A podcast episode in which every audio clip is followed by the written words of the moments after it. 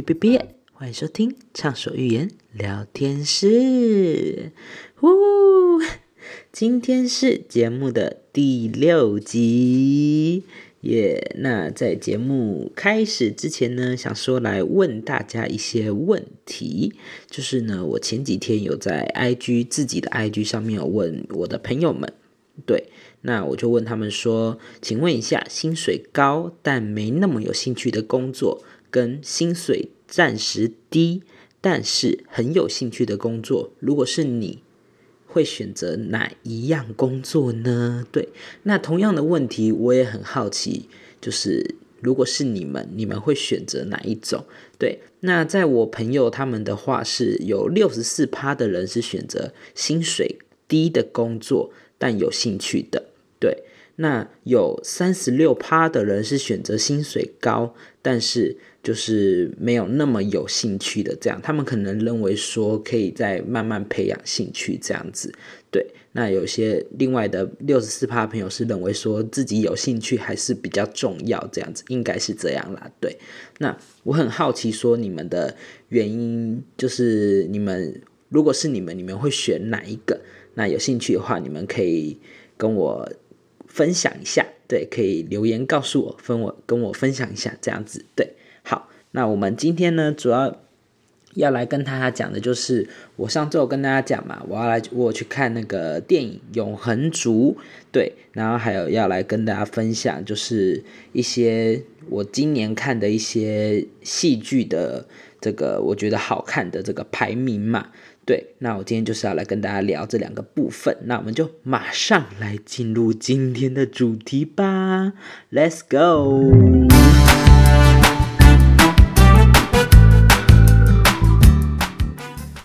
那我们首先呢，我们先来聊聊电影的部分。对我跟你们讲，《永恒族》我已经看完了，我只能说是我看过这么多漫威以来最不像漫威的一部漫威电影。但是这不代表说不好看，我觉得很好看呢，真的很好看。就是他每个角色，就是我觉得都。表现的情感呐，那些都表现的很丰富，而且是有转折的。因为我不想要剧透，因为他现在还在院线，就是热烈上映中。对，那我不想要剧透。那我觉得说，不管你今天是你今天如果是漫威迷，我觉得真的是一定要看。然后你你如果不是漫威迷的话，我觉得也可以去了解去看一下。我真的觉得很好看，而且安久丽安琪那个。安杰丽，对不起，安杰丽娜·裘丽也太正了吧！真的在里面真的很正哎，对，然后里面的演员，我跟你们讲，就是他里面就是在里面表现的都很出色，每个人演的都好棒好棒，我真的觉得我看的很过瘾，而且马东石的表现也非常的精彩，对我对这部。我只能说，真的是很好看，真的很好看，而且真的就如同他们，就是我不知道是有些人不知道还是怎么样，就是漫威或者是一些电影，不是通常都会有一些彩蛋嘛，就是片尾会有彩蛋什么的，但是有些人好像不太清楚会有彩蛋这件事情，对，那他们就可能。播完之后，正片播完之后呢，他们就走了。我觉得这好可惜哦。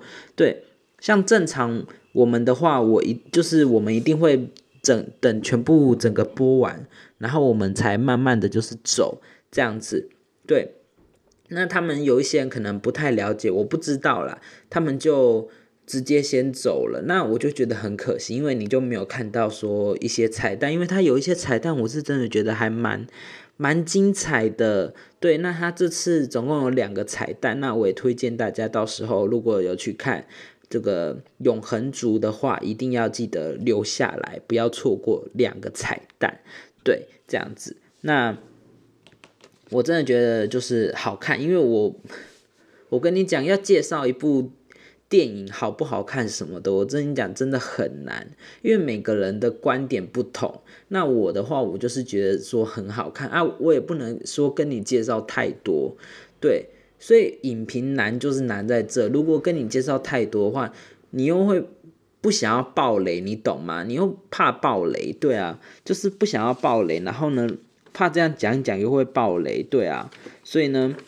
就不不不再讲太多了，我就大概讲这样就好了。就真的推荐大家可以去看，然后里面也可以听得到一些有好听的歌，像防弹的歌有在里面播放。像其实这次有一些阿米粉丝有访谈，小小的访谈说，因为这次他们放在里面的那个歌嘛，是就对对那个他们来说是有深刻意义，就是很有意义的一首歌。他们也有说，就是觉得。不应该任意的把那首歌放进去，或者是什么等等等。但是我觉得用我这次看呐，就是看完之后，我觉得用在里面是没有到太突兀啦。我觉得没有到太突兀。对，那而且我觉得说很开心的是，在里面在漫威里面有看到了我们台湾的东西。对，就是浪味仙，这个我。应该不算剧透，因为这个已经有新闻写出来了，这个已经有报道都已经写出来，所以这个就应该不算剧透了。因为而且在那个上汽上汽的时候，也已经有那个台湾的零食也也有出现在里面嘛。那这次连浪味仙也有，我觉得好开心哦。对啊，有种台湾之光的感觉。好，那我们就。结束了这个电影，这个我看完这个呃这个永恒族的感想了。对，好，那我们接着下来呢，就要来分享说我要来评选的这个今年度我觉得好看的这个剧，这样子。那因为我想说我要做一些分类分别，所以呢，今天我左思右想了之后呢。我决定，我今天要来评选的就是在 Netflix 上面独家的剧。什么叫做 Netflix 上面独家的剧？就是只有 Netflix 才看得到的，就是你在别的地方看不到，除非你看盗版的，那样子我无法。对，但是我们是支持正版，好不好？支持正版。那我先说，因为 Netflix 上面，我真的，我跟你讲，要介绍很难，我很怕暴雷。所以，如果如果小小暴雷的话，我只能跟你们说道歉。对，那 Netflix 上面的，我今天就是介绍 Netflix 上面我觉得好看的十部。那这十部就是除了你是看盗版的之外呢，只能之外只能在那个 Netflix 上面看得到。就是因为 Netflix 上面有一些剧是可能，比如说原本是在别台，比如说。火神的眼泪好了，它原本是在公视播的，但是它有网络独网络的独播权，或者是网络是在是在 Netflix 上面的。那这种的话，我就归类在它是电视跟网络都有，这种我就不会算在 Netflix。那我今天算的这个是，就是电视没有播的，它就是只有 Netflix 上面独播，懂吗？好，我今天算的就是这个。那所以台湾的话，今年就是谁是被害人跟。比悲伤的故，比悲伤更悲伤的故事影集版这两部嘛，对，好，那我的排名哦是不分顺序的，我先跟你们讲，没有这两部，对，没有没有谁是被害人跟那个比悲伤悲比悲伤更悲伤的故事，哦，好老舍哦，对，没有这两部，但是比悲伤更悲伤的故事，我觉得很好看，对，就是就是。更能带出很多细腻的东西，我觉得蛮推荐大家去看的。对我觉得还不错看，只是只是我觉得说今年还有更多好看的剧，所以我今年没有把它排在我觉得好看的前十名。那我怕有人会问，所以呢，另外有两部强的戏我也没有归赖归在这里面，因为这两部戏我等下一定不会讲到，那一定会有人问，所以呢，我先讲这两部戏，一部叫做。以无之名，一部叫做《鱿鱼游戏》，这两部戏都是韩国的剧。那这两部戏为什么我没有把它归类在我的前十名？一是因为，就是我觉得有一些东西比起别部，就是比起这两部，我更喜欢别部的。那二就是可能没有到很入我的眼，就是可能对别人来说，我觉别人觉得说很好看，这就是有有怎么讲啊？就是别人觉得好看，但是我不一定觉得好看。那我觉得好看的东西，你也不一定觉得好看，这种意思懂吗？所以呢，见仁见智，这种东西就是见仁见智，懂吗？好，那。以无之名跟游游戏这两部作品也是真的很好看的作品，但是呢，就是这两部作品，尤其是鱿鱼游戏，就是 我个人比较不是很喜欢呐。对，鱿鱼游戏我个人真的比较还好。对，虽然它真的创造出了很多话题，但是我个人真的还好。就像是鬼灭之刃，鬼灭之刃很红，大家很爱啊，或者是。或者是什么我的英雄学员我英啊，大家很爱啊，但是也有一些人不喜欢他们啊，对不对？你也不能去对他们说什么，啊对不对？这就是所谓的哈密瓜，有些人喜欢，有些人不喜欢嘛，对不对？OK，好，那我们就马上来进入今天的前十名。哎，应该说今天的我觉得好看的十部 Netflix 的戏。好，那我们下次会再跟大家聊一下，比如说就是全年度的戏，或者是。那个电影之类的，那我其实原本今天想说要聊电影的啦，因为电影现在才十一月，我想说十一月而已，应该还会有一些好看的电影，所以呢，我想说等到十二月多或者是明年一月初的时候再做今年年度的这个电影总评选这样子。对，那呃，我的排名是没有是先后顺序，就是没有一到十名的，因为我觉得都很好看。就是没有说哪一个是第一名，哪一个是最后一名这样子。我先跟你们讲哈，好，那我第一个先来讲《性爱自修室》。对，《性爱自修室》这部戏在今年是来到了第三季，是英国的《性性爱自修室》哈。那它是喜剧类，然后青少年的。那它在今年二零二一年的九月十七日的时候上线的，总共今年第三季有八集。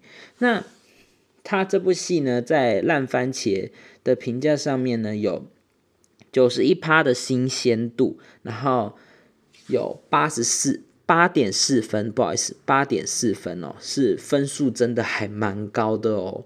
那这部戏为什么我会推荐呢？其实就是它。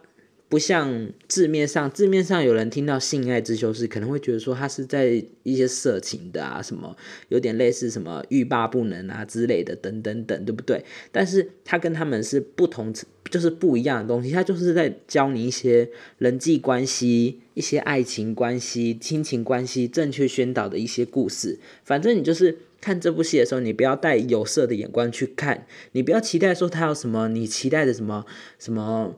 那种十八禁的一些东西在，他们是不会有，他就是真的就是我觉得可以看到一些从里面就是去寻找，嗯，爱情啊、亲情啊、人际啊这种感觉，我觉得它有点类似青少年版的欲罢不能吗？反正它有点就是来让我们就是从原本可能有一些人会很好奇。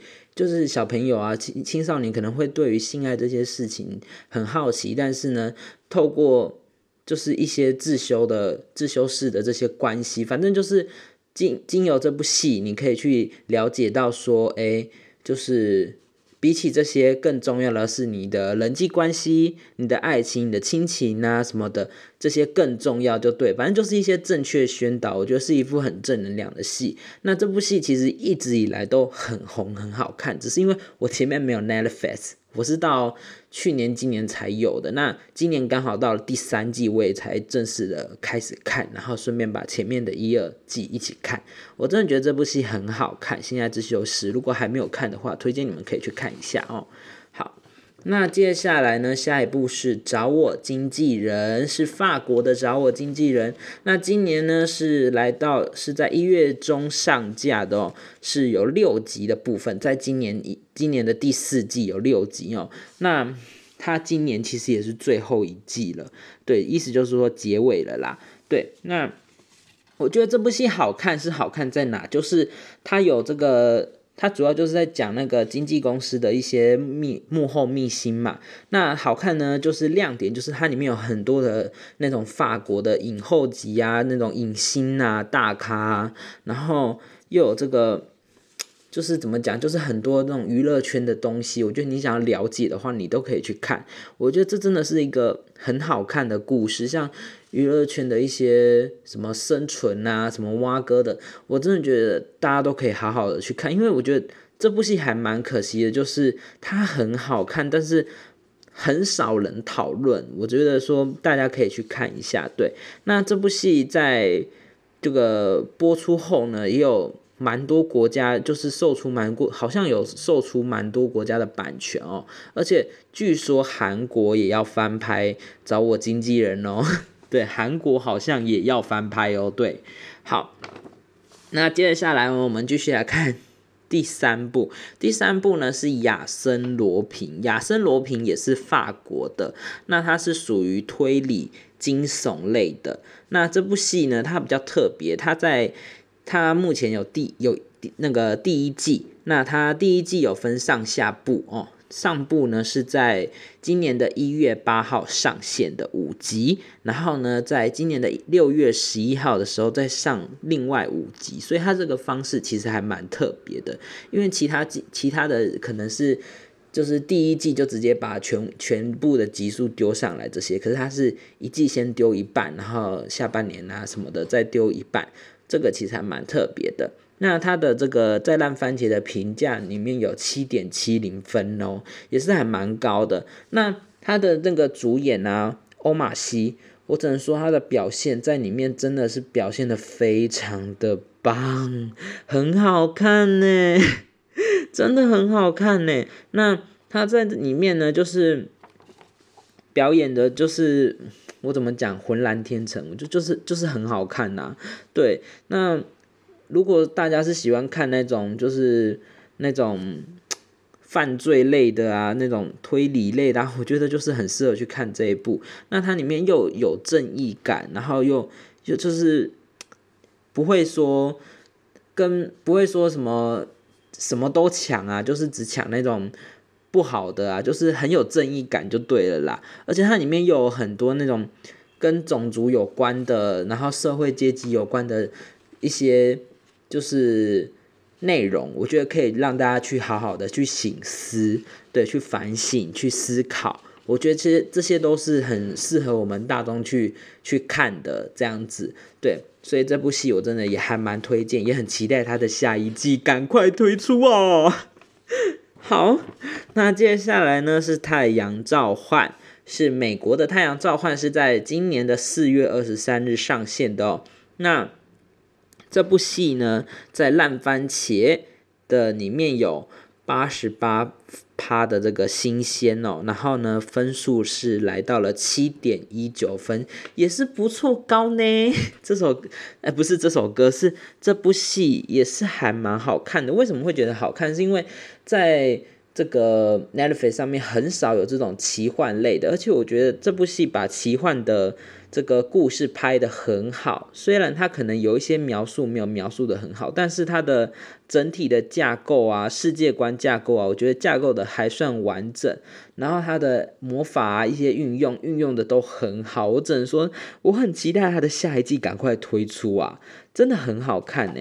对啊，这个太阳太阳召唤真的不错，它有点类似哈利哈利波特，但是呢，哈利波特就更更神了一点，对。就是如果它后面可以再更好看一点的话，就是期待它后面会会如如何发展啊，这样子对，反正我觉得《太阳召唤》，我个人是觉得蛮好看的这样子，而且真的就是在平台上面要找奇幻类的，其实还蛮少的哦。对，好，那接着下来下一步，下一步呢是。安眠书店这部是应该很多人知道吧？安眠书店，安眠书店这部呢，我们来讲到是第三季哦。第三季它是属于心理惊悚犯罪类型的这个。这个影集哦，它第三季是在今年的十月十五上线，所以其实还蛮新的哦，所以我看的速度非常的快。总共第三季有十集，那烂番茄因为目前第三季的评分还没有收集到，那第三我们是先收集到第二季的评分。那第二季呢，它有八十八分的新鲜度。那在十分里面，它的评分有八点零七分，哎，非常高哎。那这部戏呢，主要就是在讲一个心理变态，然后的一个故事，夫妻啊，就是。因为我不能讲太多啊，我很怕爆雷，你知道吗？因为其实这部戏你要把它讲的很简单也是可以，只是它的关系为什么它可以拍到这么多季，而且它要有下一季了。对，为什么它可以拍到这么多季？就是因为它要把一些感觉很简，就是很简单的东西讲的比较细腻一点。对，那。我觉得主要就是好看，在它那个细腻的部分。那它有一些信任啊，一些反正我我只能跟你说，就是第三季主要就在讲一些婚姻，然后夫妻信任的一些东西。然后就是看有一些剧啊，好好看就好，不要去学啊。我只能跟你说，看了这部戏就是好看就好，不要学，好不好？我只能跟你说，然后就是控制欲很强啊，这部戏 就是。主角们啊，控制欲都还蛮强的，我自个人是这么觉得啦。对，好，那反正这部戏我个人也是还蛮推荐的。这部戏一直以来都很多人推荐吧，这个应该不用我讲。新安眠书店非常好看。对，好，那接下来呢，继续来讨论啊，继续下一部是明天不要来。这部戏是韩国的哦，这部应该很少人推荐吧？哎，这部戏真的超多，超少人推荐。那这部戏是韩国的情境喜剧，对，情境喜剧哦。那它是在今年的六月十八日上线的，总共有十二集哦。那它是属于多国籍的人演出的。什么叫多国籍？就是它里面有很多的类似那种国际学生，然后呢？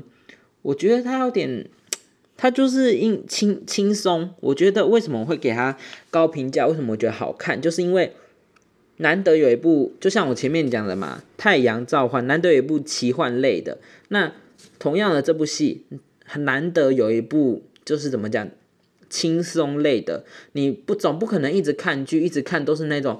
那种伤心呐，那种感人呐，那种那种爽快感的，你总要也是要看一点小心小清新啊，小文品，总不能都是看这些吧？你总应该也要看一点轻松类的。那我觉得明天不要来，就是很适合这种轻松类的喜剧，这种很好看。那它其实其实这部戏就让我想到以前。我们小时候在看的那种住左边住右边啊，或者是以前的那个韩剧《全部我的爱》，我不知道你们有没有看过。我更或者是那个《顺丰妇产科》啊之类的，我觉得很好看。它就是虽然它里面没有到说非常多的内容，可是它就是我觉得就是就是轻松，你就是抱着轻松的态度去看这部戏，就是让你就是放松心情，很好看，很好看。对，而且演员都好帅。然后都好漂亮，对，又漂亮又帅气，颜值又好，对，好，那接下来我们要继续哦。接下来呢是我是遗物整理师，对，这部也是韩国的哦。那这部戏呢是在今年的五月十四日上线的，总共有十集哦。那这部戏呢，我它是属于剧情片，那。我是给予就是两个主主演，我是给予高度的评价，尤其是陈俊祥，我觉得他把这个雅斯伯格症候群这个 演的好好哦，我觉得演的好好。然后在这部戏里面，我觉得我们可以看到那个很多的人生的意义呀、生命的意义啊等等的。我真的强烈推荐你要看这部戏的时候，你一定要准备。卫生纸，卫生纸一定要准备很大包的那一种，因为你真的会很很想一直哭一直哭，因为他这部戏里面讲到很多人死掉之后，就是可能一些死者的一些故事，那你可能原本不知道他是怎么死的，原本不知道他是什么原因而走的，你在他死后呢，透过了整理师才知道说，诶，他是。生前是怎么死，为了什么而死之类的，那我觉得这是让我觉得很感动的故事。那也有一些，就是他们身为这个衣物整理师，他们可能就是被人家批评啊，被人家就是有一些有色眼光啊，就是面对的一些不好的这个怎么讲啊，对待啊，他有就是写在这部这个剧里面。就我觉得其实被人家用不好的眼光对待，这些其实有点像台版的《火神的眼泪》，有一点就是有点像《火神的眼泪》，像因为消防局消防员也是会被人家用一些有神的眼光对待嘛，就是人家可能会说，哎。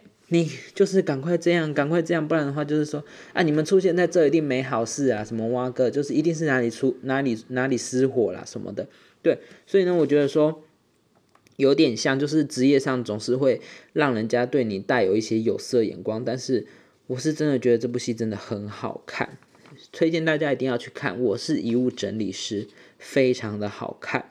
对，那好，接着下来呢，下一部是来自泰国的。转学来的女学生第二季，对，那这部戏呢是归类在奇幻、犯罪、惊悚，但是我觉得其实奇幻成分成成分比较少啦。对，那它呢是在二零二一年，就是今年的五月七号上线的哦，总共有八集。那我觉得这部戏其实跟第一季就是。他就是一样，就是在探讨一些校园的一些重大问题，可能很多人不止校园，社会很多人不知不不知道的一些问题，就是可能没有面临到，或者是你身边角落可能有发生，但是你没有没有注没有去注意到这些这这些问题哦，然后还有一些社会面的一些事情，那我觉得真的很好看，那可是。比较可惜的就是，我觉得它的好看程度其实相较第一季来说没有这么高啦。对，但是呢，它不减的还是好看，对，还是好看的啦。就是就是至少后面有一些坏人也是有一些惩处，只是我觉得他后面的结局就是有那么一点点的不完美。如果他有第三季，可以再更加说明啊，就更好了。对，好。那接下来我们继续哦，剩最后两部。接下来呢，我们提到的是《鹿角男孩》这部戏很厉害了。这部戏是美国的剧情动作冒险类。那这部戏呢，在烂番茄评价有。七点九六分哦，很高呢。对，那它在二零二一年的六月四日上线的，总共有八集。那这部戏最大的看点是什么？它就是小劳勃道尼夫妇制作的，这就是一个大看点呐，对不对？对啊。那这部戏我觉得真的觉得就是好看，真的就是好看。它就是冒险找妈妈的故事，讲。大直白就是找妈妈的故事，但是很好看，真的就是过程中充满了很多冒险，我真的觉得很好看。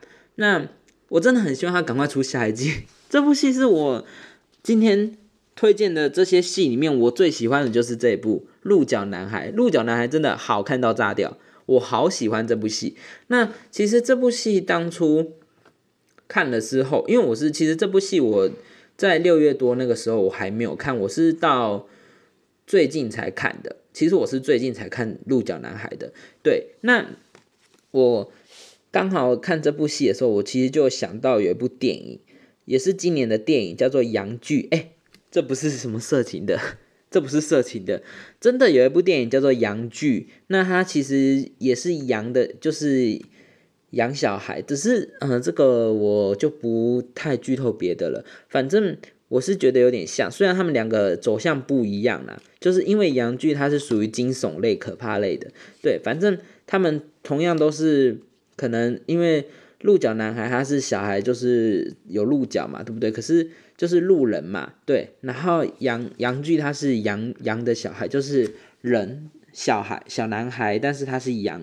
羊的身体就是羊的人这样子，对。那我觉得这部戏真的很好看，就是啊，要怎么讲啊？因为这部戏，我跟你讲，你要整个去讲很难呐，对，很难呐，对。好，那我们直接快速跳过，因为这部戏真的，我只能说，直接等一下听完我这集，请你打开有 Netflix，打开你的 Netflix，没有的话，赶快去订阅，去买一下。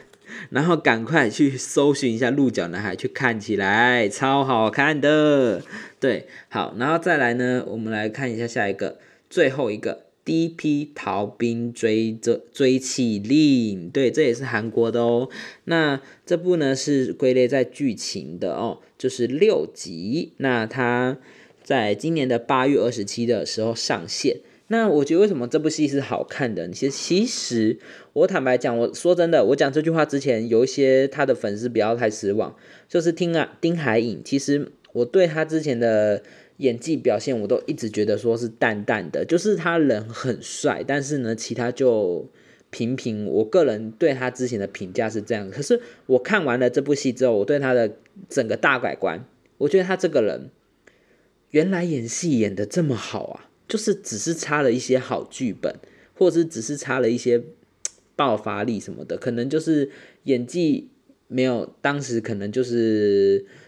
演不够多戏吧，反正我不知道怎么讲了。反正在这部戏上面，我就是看到了他更成熟的表现，就是跟以往的戏比起来，就是好看很多。然后这部戏里面呢，就是呈现出一些韩国的一些一些当兵的一些事情啊，可能这些事情不不不怎么讲，不规定。不局限于韩国，可能在各个国家否我们台湾也有可能。对，但是我觉得，因为这些事情就是在军队里面发生的。因为我本人，我 我因为体重的原因，我免疫，就是所以呢，我还我没有去当兵，所以我不太清楚。但是呢，我觉得说在里面看到一些就是他们的一些。事情其实我个人是还蛮感慨，因为我有去问过实际我一些当兵的朋友，那他们看了之后，其实感触感触也是蛮深的。对，那我觉得说真的还蛮好看的，就是或许你没有经历过这些事情，但我觉得你可以去看一下，就是去感受一下。我觉得这部戏真的很好看，它就是里面真的就是有一些人被在里面接受到一些不公平的对待啊什么的，然后可能。我只能说，再好心的，我只能说这部戏就是我给的一个评价，就是再好心的人，忍耐也是会有一个限度。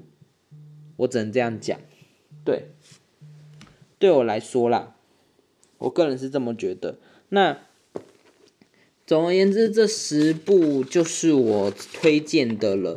那我之后呢，可能会再来出一个韩剧片。韩剧片的话，就是。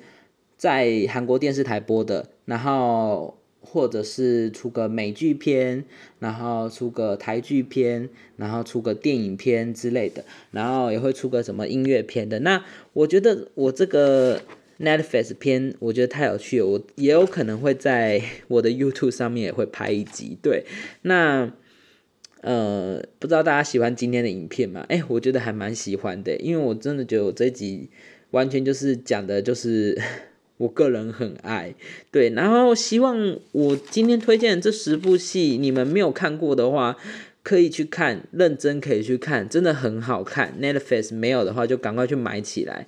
然后真的，真的，真的，真的很好看。然后，因为其实 Netflix。是有一些人有买，但是不见得会看到这么多剧。像你看我今天讲的这十部剧，有各个国家的，有法国，有韩国，有英国，有美国，有有什么，有泰国，对不对？这么多国家的，因为有些人看可能只会顶多看个美国，看看个这个，看个这个泰国，看个韩国。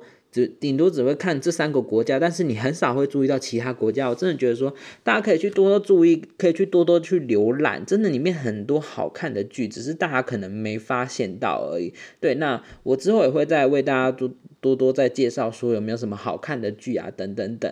对，那以上就是今天的影片，哎，不，不是影片啦，以上就是今天的这个。今天的 Netflix 的十部的剧的推荐呐，那如果喜欢今天的这集内容的话呢，记得在下方给我五星的好评。那有什么想要跟我说的，也或者是你觉得有什么好看的，但是我没有介绍到，或者是你有什么想要跟我聊有共鸣的，也可以在下方同步留言跟我讲，也可以就是传 email 到我的信箱 m i m i 一二三四五八一。然后小老鼠 gmail.com 告诉我都可以哦。对，那以上就是今天的这个畅所欲言聊天室了。那我们下周同步时间，礼拜二再见喽。然后记得礼拜五的时候是在 YouTube 上面音源上架哦。感谢您今天的收听，我们下周见，拜拜。